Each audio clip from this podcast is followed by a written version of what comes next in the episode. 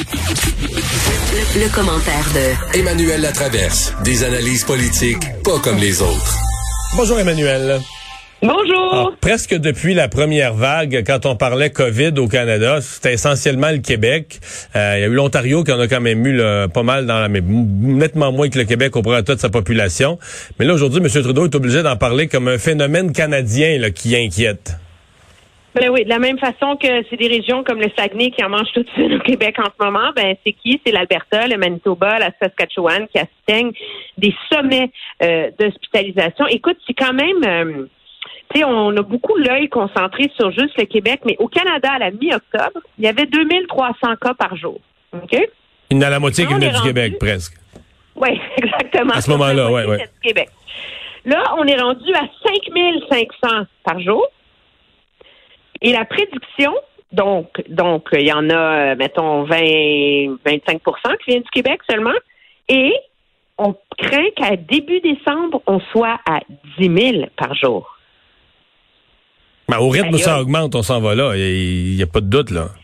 Mais ce qui est intéressant, c'est que les, les gouvernements ne savent plus à quel sein se vouer. Là, pour qu'on... M. Trudeau a un double problème.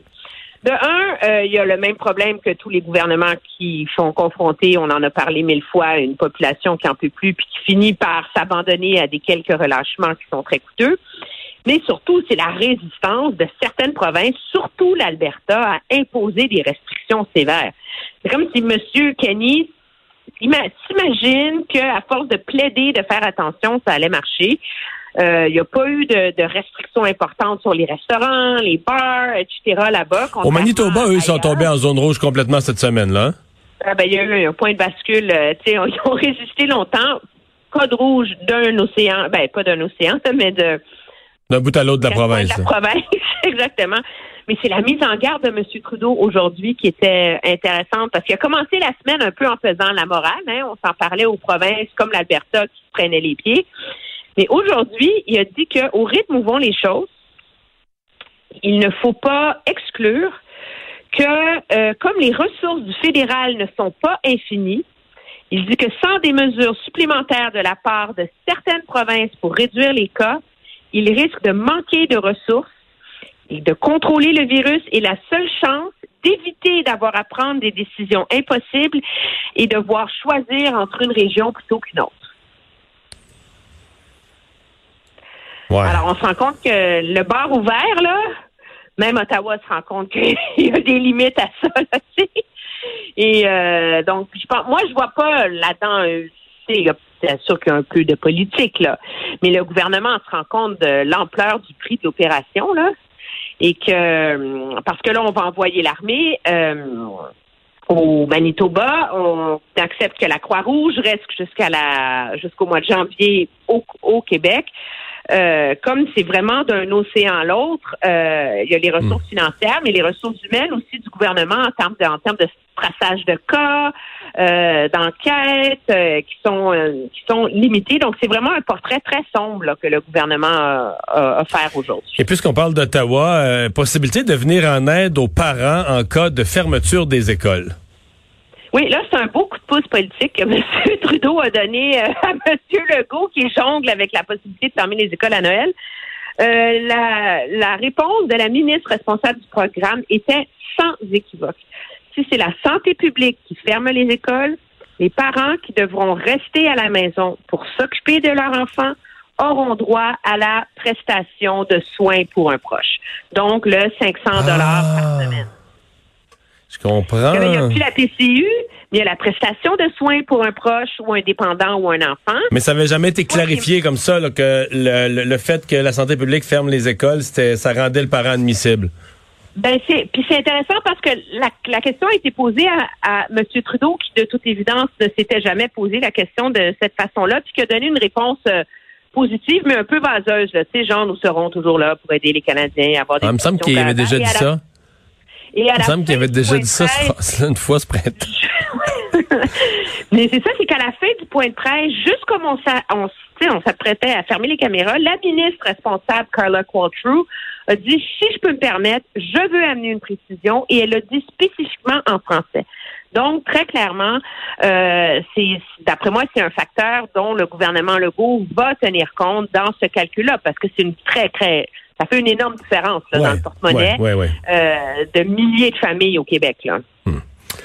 Le ministre Roberge qui a, qui a toute une tâche. Bon, là, il y a sa décision qui va devoir être prise. C'est pas lui qui va la prendre, c'est tout le gouvernement sur le temps des fêtes.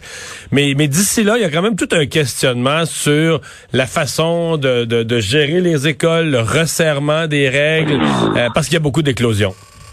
Écoute, on s'entend. Il y a je comprends moi la logique qui dit que les éclosions ne sont pas dans les écoles principalement. Elles viennent de l'extérieur. Il y a beaucoup de cas à l'extérieur. Ça veut dire qu'il y a beaucoup de cas dans les écoles. Je veux bien.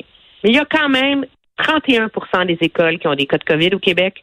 En Ontario, où on a des sommets aussi, il y en a 13 Donc, de toute évidence, il y a un problème. Moi, ce qui me surprend là-dedans, c'est euh, l'entêtement du ministre à reconnaître que la situation a changé et qu'il faut peut-être adapter le plan. C'est surtout l'histoire, le délire sur la ventilation cette semaine. Tant que le gouvernement a beau avoir mis 1,6 milliard de dollars, Mario, là, tu vas pas aller changer les conduits d'aération pour en installer dans une école, dans la moitié des écoles du Québec pendant un été.